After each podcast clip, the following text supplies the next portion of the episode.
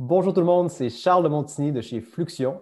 Et si vous voulez en apprendre plus sur le e-commerce, je vous invite à écouter Commerce électronique et Actifs numériques avec Nicolas Roy. Avoir un commerce électronique est tout un défi. On vit souvent des déceptions ou de la frustration. Que faire pour rentabiliser mon commerce en ligne? Qui engager pour m'aider à réussir? Comment évaluer le ou les professionnels qui ont le mandat de rentabiliser mon commerce électronique et de le transformer en véritable actif numérique? Vous écoutez Commerce électronique et actifs numériques avec Nicolas Roy. La raison d'être de mon podcast est très simple. C'est d'aider les propriétaires de commerce électronique à comprendre, contrôler et posséder leur commerce électronique et les composantes qui l'entourent. Parce que je crois sincèrement que c'est la meilleure manière de rentabiliser à court terme et de se bâtir des actifs numériques qui prennent de la valeur à long terme. Aujourd'hui, on reçoit à l'émission Charles de Montigny. Charles est un data scientist ou scientifique de la donnée qui aide les propriétaires d'entreprises à mieux comprendre leur entreprise pour prendre des décisions plus éclairées. Ce qui est vraiment agréable avec Charles, c'est que c'est un excellent vulgarisateur. Là, c'est l'idée un peu le mix entre psychologie et données et là, comprendre les clients sont pas égaux, donc tu ne devrais pas les traiter de manière égale. Le panier moyen, le nombre de visiteurs moyens. Moi, la moyenne ne m'intéresse pas. Avant de débuter l'épisode, j'aimerais vous inviter au groupe Facebook Commerce électronique et actifs numériques. C'est l'endroit où on pose des questions concernant le commerce électronique, que ce soit par rapport à nos défis ou en réaction au contenu de l'émission. Alors c'est un rendez-vous, le groupe Facebook Commerce électronique et actifs numériques. Je te remercie, euh, Charles, euh, de faire euh, cette entrevue-là. La première question que je voulais te demander, c'est quoi les sciences, la science des données ou la science de la donnée en marketing web ou en marketing numérique? Comment tu en es venu à prendre cette voie-là? Ah, ben, la première question, elle pourrait même être un peu plus courte. C'est quoi la science des données? Euh, point? en général, c'est quelque chose qu'on parle beaucoup, euh, beaucoup ces temps-ci. Il y a beaucoup plus de données que jamais, il y a plus d'algorithmes, c'est plus accessible que jamais. Euh, et des fois, on, se méprend avec d'autres choses. Donc, la science des données, c'est l'idée de sortir des informations d'un jeu de données pour prendre des décisions. C'est aussi simple que ça. On a des jeux de données, on va aller chercher des informations pertinentes pour s'aider à la prise de décision. Plus ça peut avoir l'air un peu, euh, un peu de base, mais euh, souvent, là, aujourd'hui, on a des dashboards, puis oui, c'est des informations, mais il n'aident pas du tout à la prise de décision. Fait que c'est, là que, c'est là que ça, ça casse. Euh, plus spécifiquement, dans le marketing, marketing numérique, même marketing traditionnel jusqu'à un certain point, parce que mon approche est, est, axée sur la valeur du client, le customer centricity et euh, ça s'applique très bien au marketing, euh, euh, au e-commerce, je dirais, parce que bon, il y a, l'accessibilité à la donnée qui est, qui est là pour, pour ce, pour ce, créneau-là. c'est très important d'avoir la donnée, avoir des, un identifiant unique pour, pour chacun des, clients. Qu'est-ce qui m'a mené à faire ça? Ben, c'est probablement mon amour pour la science des données. Donc, j'étais consultant en sciences des données, mettons, at large, là, de sans trop de spécialisation. Et j'ai réalisé qu'on avait, qu'il y avait une belle opportunité dans ce marché-là, premièrement, parce qu'il y avait euh, de plus en plus de données, il y avait des besoins. Et euh, ben, concrètement, j'ai commencé à faire, je me suis fait demander de faire ce genre de mandat-là au début euh, par deux firmes à lesquelles j'ai commencé à travailler. Puis je me suis, à un certain point, l'entreprise, mon entreprise Fiction faisait un petit peu de tout. Et là, j'ai fait un, un, stop. Je me suis dit, bon, là, ça ne marche pas, on fait tout, on est le quand tu fais tout, tu es un peu moyen en tout. On a regardé ce qu'on était bon à, qu'est-ce qu'on aimait faire. Et euh, on s'est dit qu'on allait, ben, on ne s'est pas juste dit, là, on a regardé les clients avec qui on, aimait faire affaire, puis on a juste dit on va que faire ça pour la suite. C'est quoi qui te passionne le plus dans ton travail?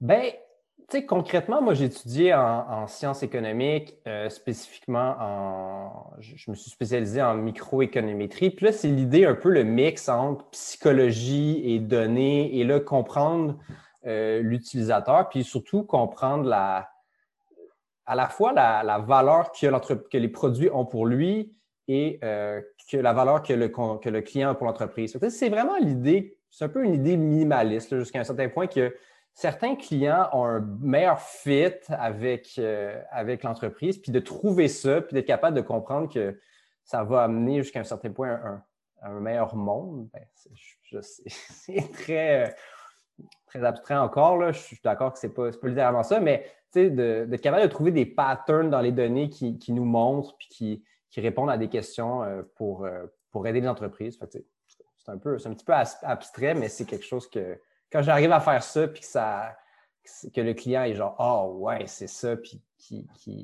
comprend mieux euh, son entreprise grâce aux données, ça, ça qui, c'est ça ma paye au final. Hein. C'est génial. Puis, tu en as parlé tantôt précédemment. C'est quoi la méthode customer-centric ou centrée sur le client? Oui, ben, si je peux résumer en une phrase, c'est que 80% de tes profits vont venir de 20% de tes clients. C'est un peu l'adage classique. Quand joue des bases de données, c'est une des premières choses que je veux regarder. le, top 20% bon, il représente combien de de tes revenus? Souvent 50% des revenus. Puis après ça, quand tu prends pour euh, quand tu regardes les marges, puis les coûts d'acquisition, puis tout, ça revient c'est une bonne vieille, la bonne vieille loi de Pareto, mais est souvent assez vraie. Là, fait, à partir de cette idée-là, il y a plein de trucs qu'on peut faire. C'est premièrement l'idée que tous les clients ne sont pas égaux, donc tu ne devrais pas les traiter de manière égale. Et euh, concrètement. C'est contre-intuitif. C'est contre-intuitif de dire que tous les clients ne sont pas égaux. C'est ça. Mais tu sais, quand tu penses à ça, si tu dis que 80% de tes profits viennent de 20 de tes clients, si ces clients-là restent et ils deviennent 40% de tes clients, tu vas augmenter tes profits 80 fait que, c'est vraiment le, le low-hanging fruit, il est là. C'est vraiment là sur lequel tu vas te concentrer. Puis, on a tous des ressources limitées. Là. Tu vas pas. Euh, dans ton marketing, là, tu, vas faire, euh, tu, vas acquérir un nombre fini de clients, tu vas faire un nombre fini de, newsletters. Tu sais. fait que si tu es capable de te concentrer sur les gens qui ont le meilleur fit avec, euh, avec ton entreprise, puis tu sais, l'idée de ce fit-là, c'est l'idée que c'est pas juste qu'ils ont plus acheté, c'est concrètement, à la fin, c'est des gens qui, pour des raisons externes, ont besoin de ton produit plus que les autres, ont une, veulent payer plus pour ce genre de produit-là. Puis euh, c'est quelque chose qui je pense, qui n'est pas assez utilisé encore. Aux États-Unis, c'est assez populaire. Je, suis un grand fan de Peter Fader, si vous voulez regarder sur YouTube. Il explique même euh, ce, principe-là mieux que moi, clairement, mais euh, c'est aussi la chose qu'on peut faire avec la science des données qu'on ne peut pas faire sinon. Je peux vous donner un autre exemple. mon grand-père avait une épicerie, une petite épicerie de quartier, puis il connaissait ses clients. C'est quelque chose qu'on parle souvent en ce temps Tu connaissais tes clients, mais il ne connaissait pas juste ses clients. Il savait que tel client, c'est un client corporatif qui va acheter beaucoup. Donc, si ce client-là demande un rabais ou demande un, crédit, il va lui donner un, service sur mesure qu'il ne donnerait pas à n'importe qui. Fait cette idée-là n'est pas juste une idée de personnalisation, mais c'est une idée que tous les clients ne sont pas égaux et que tu peux donner des, des, petits rabais, des petits trucs à certains clients. Puis ça, c'est possible avec la science des données parce que maintenant, on peut regarder de manière automatique, mécanique, euh, ces clients-là et, les cibler et les traiter de manière différente. Hmm, c'est vraiment intéressant. Puis, euh, en sciences des données, là, la première chose que tu fais quand tu arrives dans un commerce électronique, bon, tu vas avoir plein de données, comme mettons euh, le nombre de visiteurs, la quantité de transactions, la vente moyenne. Il peut y en avoir infiniment la, quantité de données que tu peux mesurer. Euh, mm-hmm. Toi, avec ta clientèle, qu'est-ce que tu fais avec cette information-là? Oui, bien, la première chose que, je veux, premièrement, c'est avoir des données le plus granulaires possible. ces, ces KPI-là, ils ne m'intéressent pas tant parce que tu viens de le dire, c'est le panier moyen, le nombre de visiteurs moyens. Moi, la moyenne ne m'intéresse pas. Je veux regarder d'un côté, vraiment le, l'idée de l'idée du customer centricity, l'idée du client à forte valeur. Donc, facilement, avec quelques euh, variables, on est capable de faire quelque chose qui est très, très puissant. l'idée de ces variables-là, c'est vraiment avoir un identifiant unique, une date, un, montant de, transactions, puis euh, un produit. la beauté de la chose, c'est que ça ne prend pas des tonnes de données on n'a pas besoin d'avoir du big data pour faire de quoi d'incroyable. Puis ces données-là, c'est un export de, Shopify. Ça n'a pas besoin d'être très, très compliqué.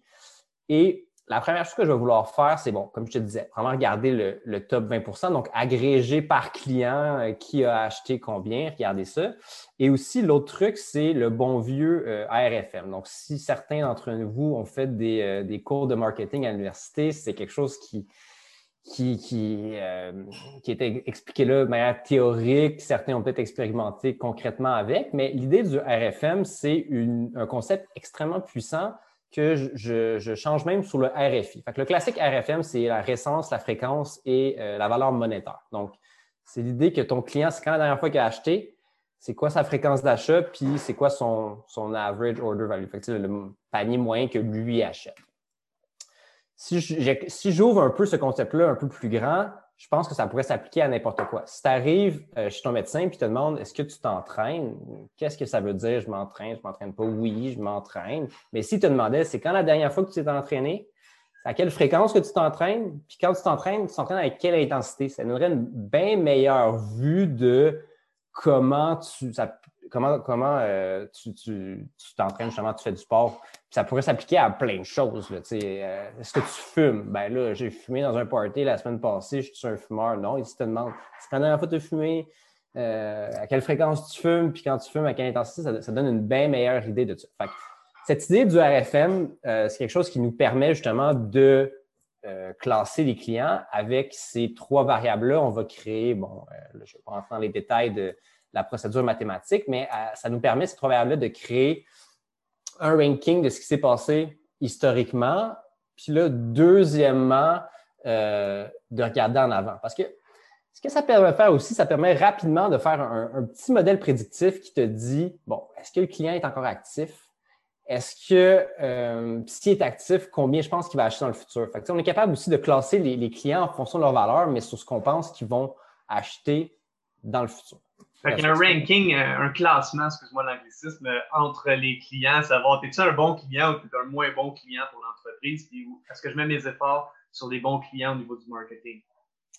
Oui, c'est ça, tu sais, puis il y a quelque chose que ça, a été utilisé à outrance par, euh, aux États-Unis par Nike, qui est la compagnie de vêtements de sport. Là. puis il y a quelque chose qui, qui, a, qui est assez puissant qu'ils ont fait à un, Thanksgiving. Là, on sait, le Black Friday aux États-Unis, c'est très, très gros. Et euh, eux, ils se disaient, bon, Black Friday, c'est la journée où euh, on, sert nos pires clients comme des rois. Donc, on va leur donner des rabais de fous à nos pires clients parce que c'est des clients qui ne reviennent jamais. Ils veulent juste, c'est juste des, des, des, discount hunters, comme on dit. Donc, ils se sont dit, on va faire l'inverse. Ils ont fermé le site pendant un certain nombre de temps et ils ont juste donné à leurs top, je ne sais pas, là, eux, c'est une grosse marque, là, peut-être 0.1 l'exclusivité sur les nouveaux produits pour l'année d'après. c'est vraiment dans l'autre idée complète que celle du, Thanksgiving. On va donner un, de quoi de hyper, euh, hyper euh, euh, pas niché, mais exclusif, je veux dire, pour nos clients à ce moment-là vraiment axé sur, le high value. Fait que oui, c'est ça. C'est vraiment de comprendre. Puis en comprenant qui est tes bons clients, tu peux justement faire ce genre de promotion-là. Puis euh, concrètement, mettons qu'on dirait avec un client, là, euh, c'est quoi que tu pourrais faire? Euh, mettons, je suis un client, j'ai un, commerce Shopify, je vends, je sais pas moi, je vends, je vais dire, du café. Puis j'aimerais ça avoir tes services. Comment tu pourrais m'aider? Oui, ben, c'est une excellente question. Tu sais, premièrement, c'est la méthode en quatre étapes.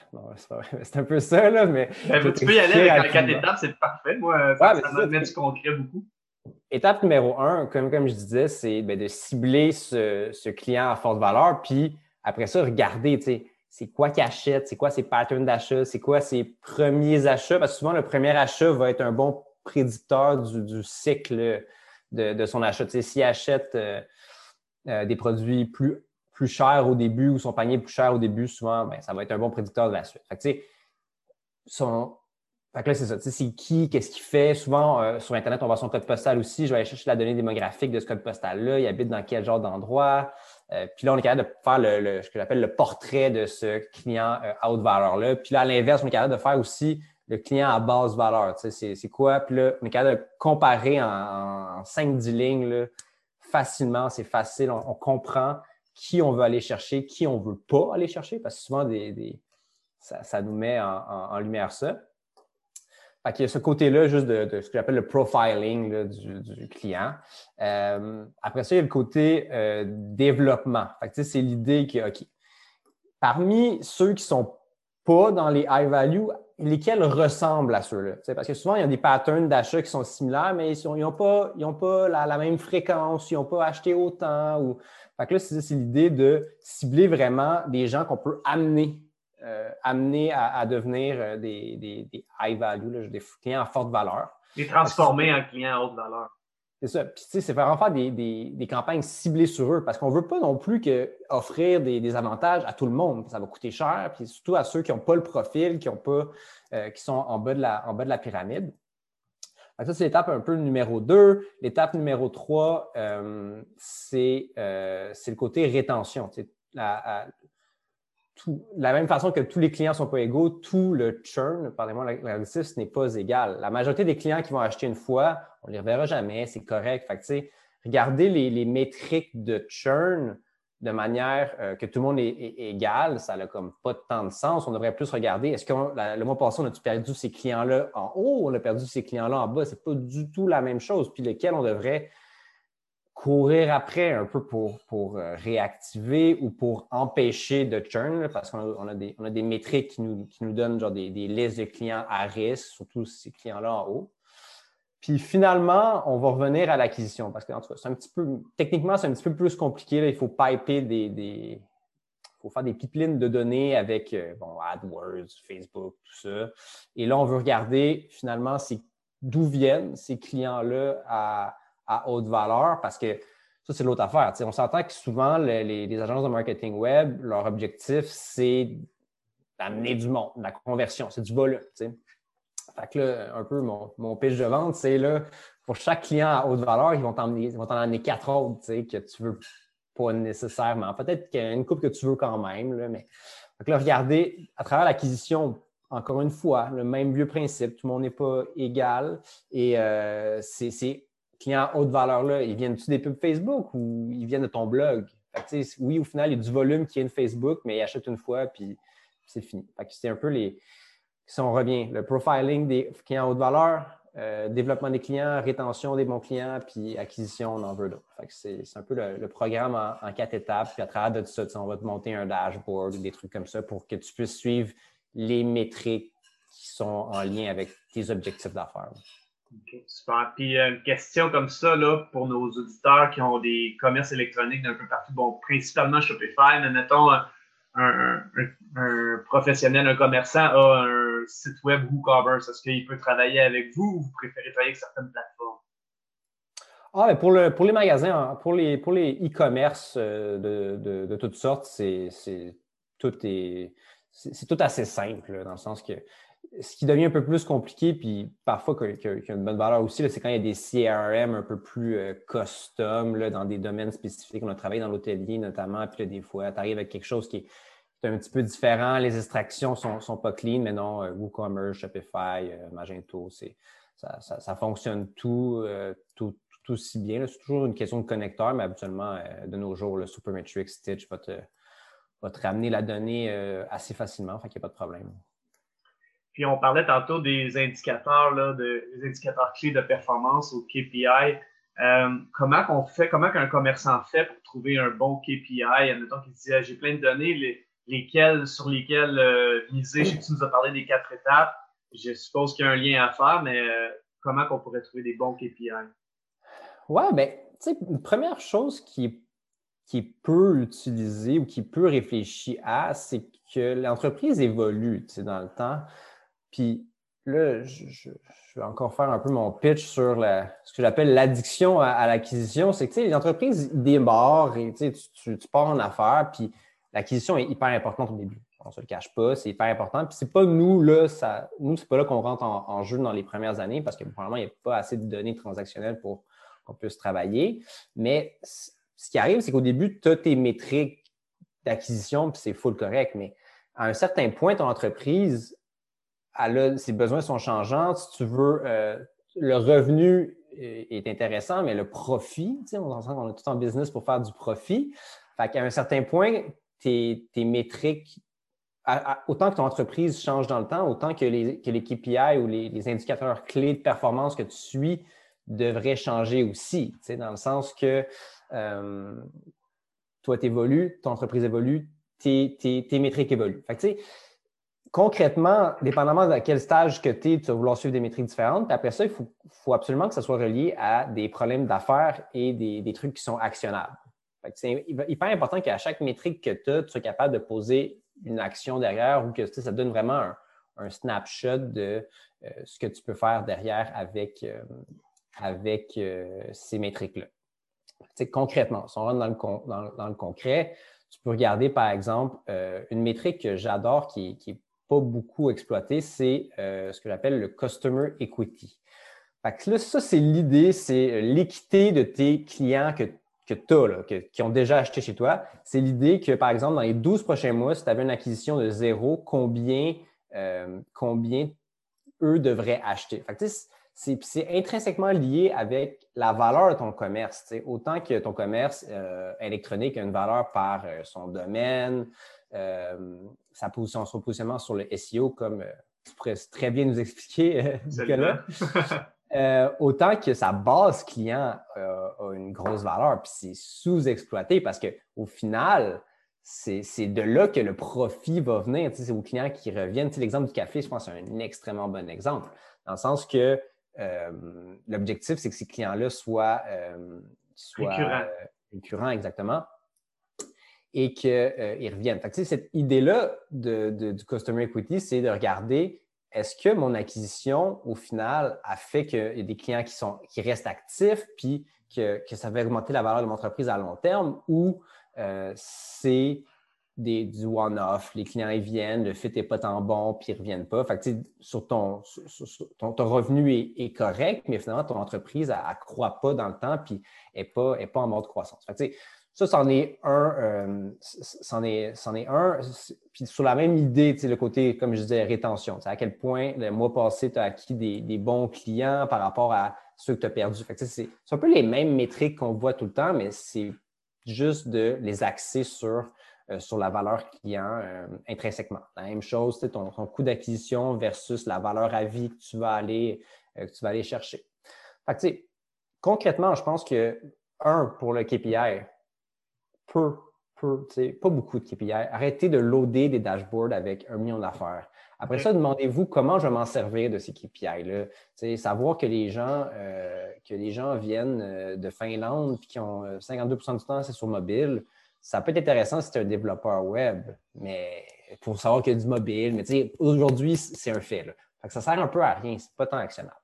Puis après ça, bon, ben, c'est un peu rentrer dans les détails de, de chacune des business, mais c'est surtout dans le processus, je pense, que, de, choisir ces métriques-là, parce qu'il y en a plein, tu peux les trouver sur Internet, mais de regarder, de les comprendre, puis de, poser des actions avec, c'est ça, qui, ça qui est important.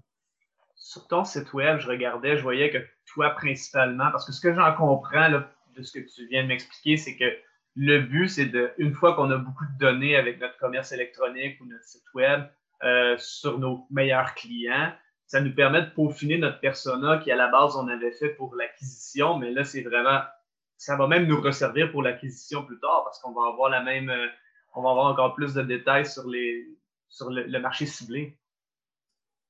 Mais c'est exactement ça. Au départ, je peux un peu en parler moi, je suis un peu dans ce.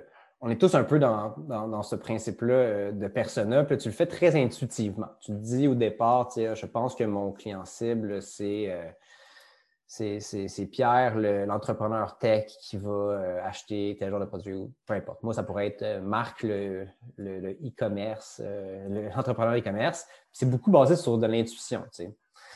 Et la science des données, c'est une science jusqu'à un certain point. Puis c'est vraiment l'idée de la méthode scientifique. Puis c'est bon de partir avec une intuition, avec une hypothèse. Puis après ça, tu prends de la donnée, de l'information, et là, tu veux infirmer ou affirmer cette hypothèse-là.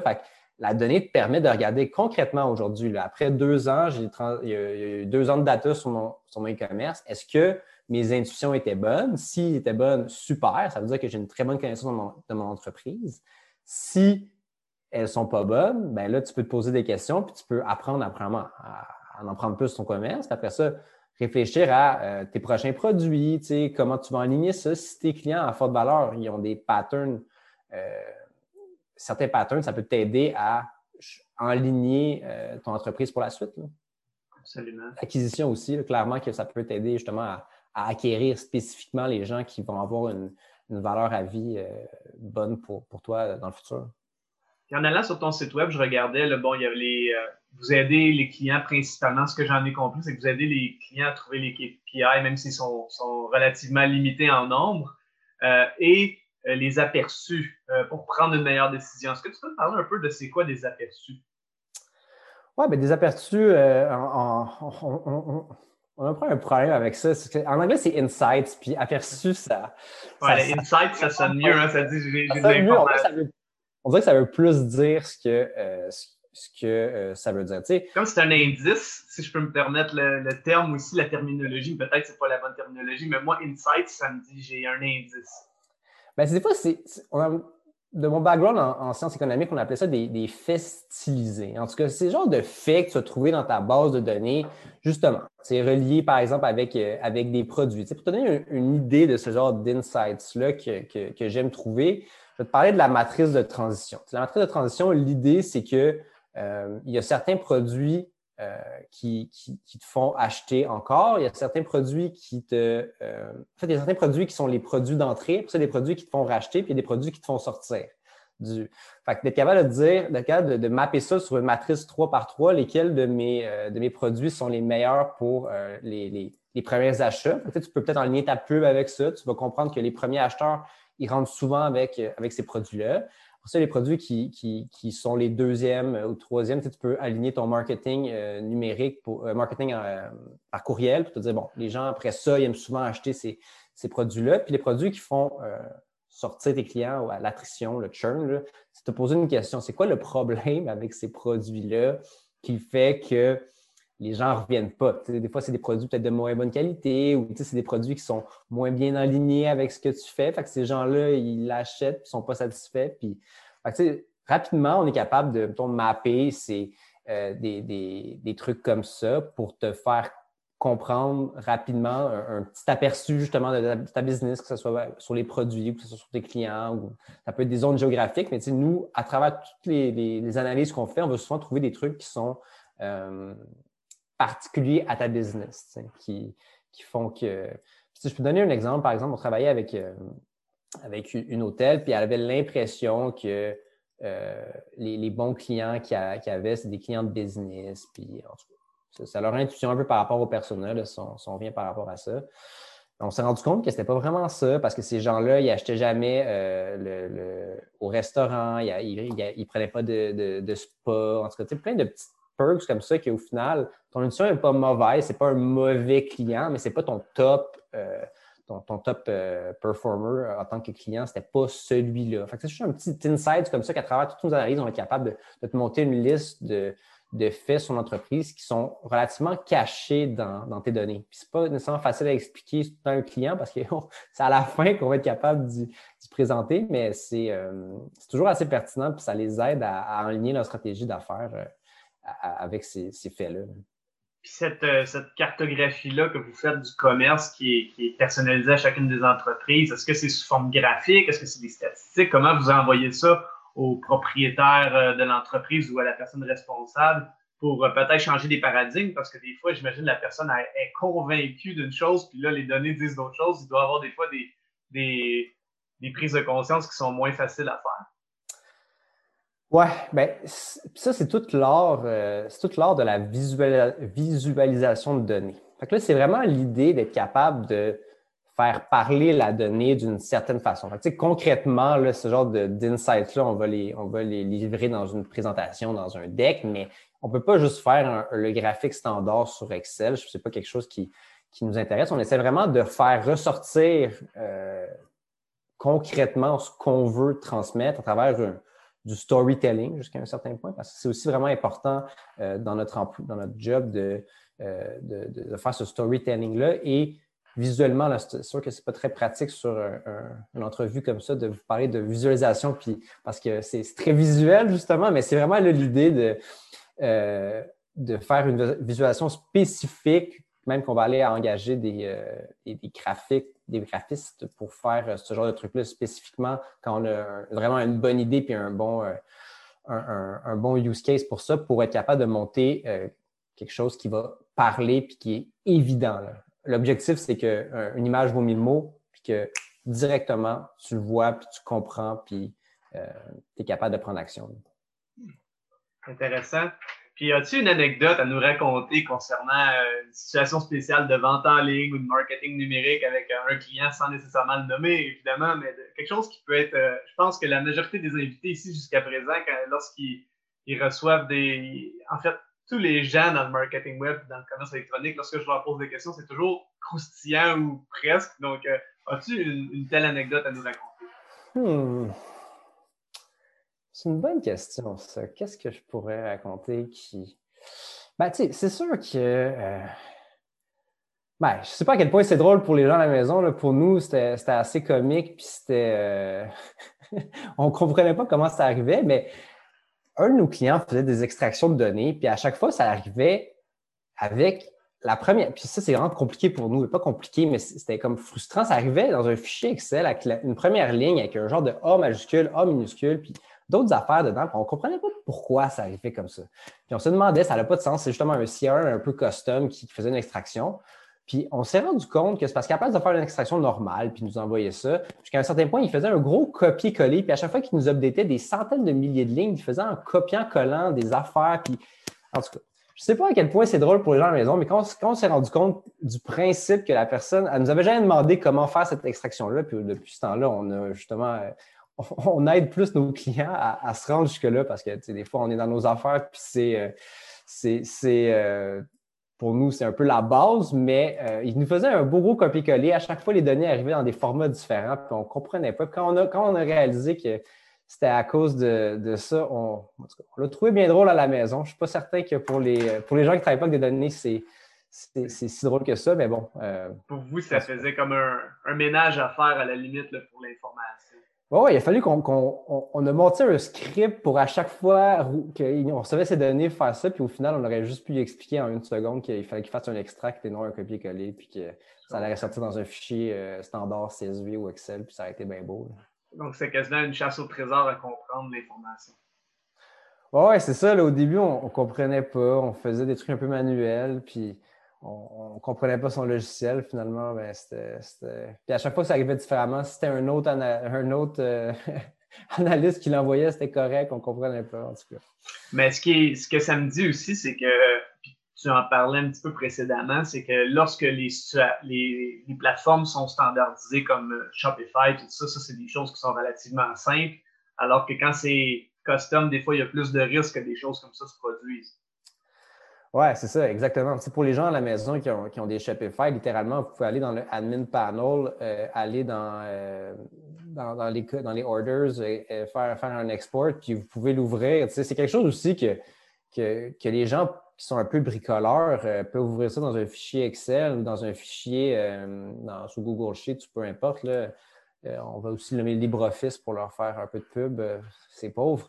Mais en gros, vous pouvez ouvrir ces fichiers-là. Ça n'a pas besoin d'être juste euh, le dashboard que, Shopify ou qu'un autre, autre, plugin vous donne. concrètement, vous pouvez ouvrir ces, trucs-là, faire des petites moyennes, faire des petits graphiques. Ça devient aussi, c'est devenu assez accessible. C'est ça qui est le fun avec ces, ces plateformes-là. Et vous pouvez rapidement commencer à comprendre un peu plus justement c'est qui vos, meilleurs clients sans avoir à utiliser des, des, consultants ou euh, des, firmes externes. Donc, c'est ça qui est, plaisant aujourd'hui. C'est rendu accessible, c'est démocratisé les, les, et sur, avec des spreadsheets, on est capable de faire des, sorties d'informations. Ah, c'est super. Donc, euh, ben, c'est super intéressant la cartographie des données pour mieux comprendre son commerce, puis de parfois euh, confirmer ou infirmer nos intuitions, c'est vraiment très intéressant.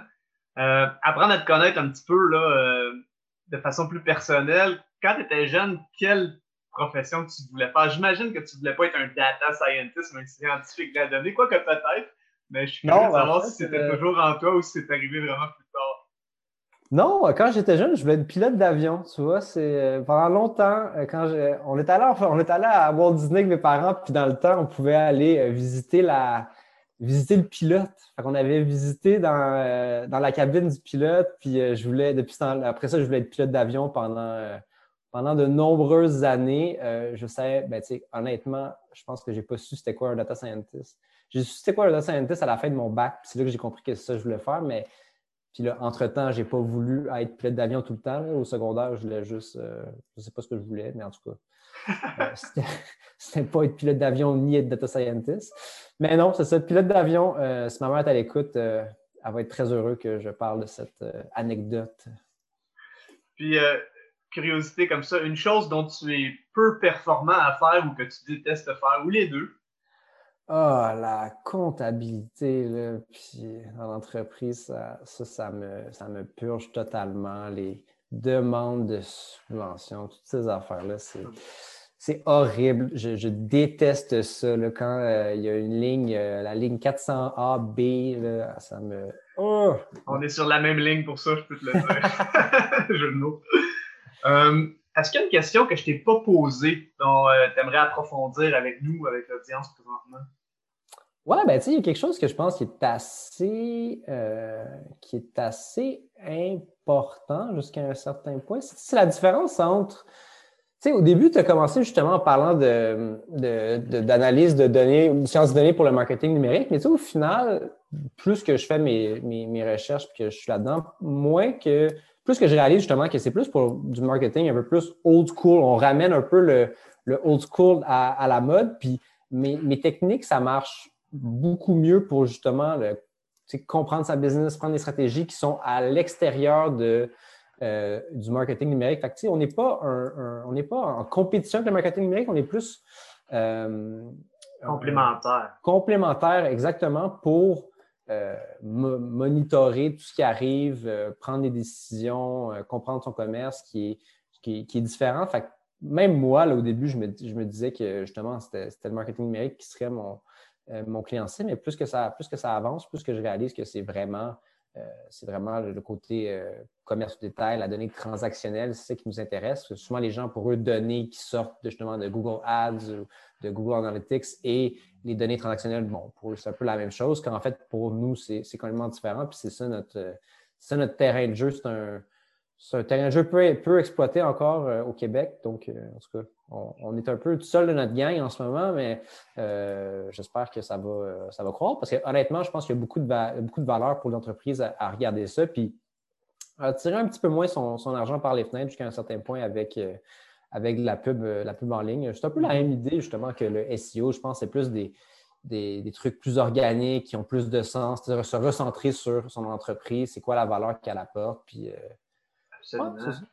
puis dans le fond, vous, vous avez une approche globale et l'aspect numérique, c'est un contexte. Puis lorsque le commerçant pignon sur rue, c'est un autre contexte. Donc, d'avoir la globalité des deux contextes, c'est encore mieux parce qu'on a une meilleure, une meilleure carte, justement, une meilleure cartographie de l'entreprise en général. Euh, c'est sûr qu'avec la COVID, bon, il y a eu plus de numérique euh, parce que certains commerces qui ont été fermés, mais reste que vous avez besoin d'avoir le big picture, comme on dit en anglais.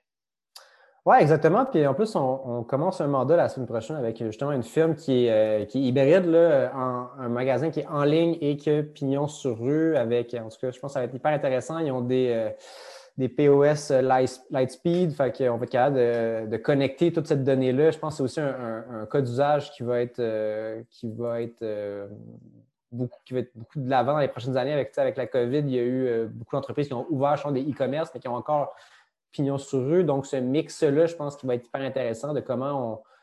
Quelqu'un qui vient dans notre commerce, comment on peut y revendre sur, euh, sur, notre e-com ou l'inverse, quelqu'un qui achète sur l'e-com, comment on le fait venir en magasin, comment on, comment on peut faire jouer ces, deux côtés-là, ces deux types d'entreprises, ben, pas d'entreprise, mais de, côté de notre business euh, ensemble. Je pense que ça va être un, beau terrain de jeu pour la donner dans les, dans les prochaines années. Effectivement, effectivement. Euh, comment que les gens qui sont à l'écoute présentement peuvent te contacter pour faire affaire avec toi s'ils veulent avoir une belle cartographie de leur entreprise pour confirmer ou infirmer ce qu'ils pensent euh, se passer dans leur entreprise? Oui, ben, il y a LinkedIn euh, à euh, Charles de Montigny, sinon le Charles à commercial fluxion.ca, notre site aussi fluxion.ca où y a beaucoup d'informations. Vous pouvez prendre rendez-vous avec moi euh, directement euh, sur le site. Mais LinkedIn, toujours une bonne place. On peut avoir une, petite discussion. C'est là qu'on s'est rencontrés, en fait. Euh, absolument, absolument. fait que ça peut être aussi simple que ça, avoir une petite discussion informelle puis regarder ce qu'on peut faire. Parfait. Je te remercie beaucoup, Charles. Ben, merci à toi. Je vous remercie beaucoup d'avoir écouté cet épisode. Je vous invite à vous joindre au groupe Facebook Commerce électronique et actifs numériques et je vous dis à la prochaine.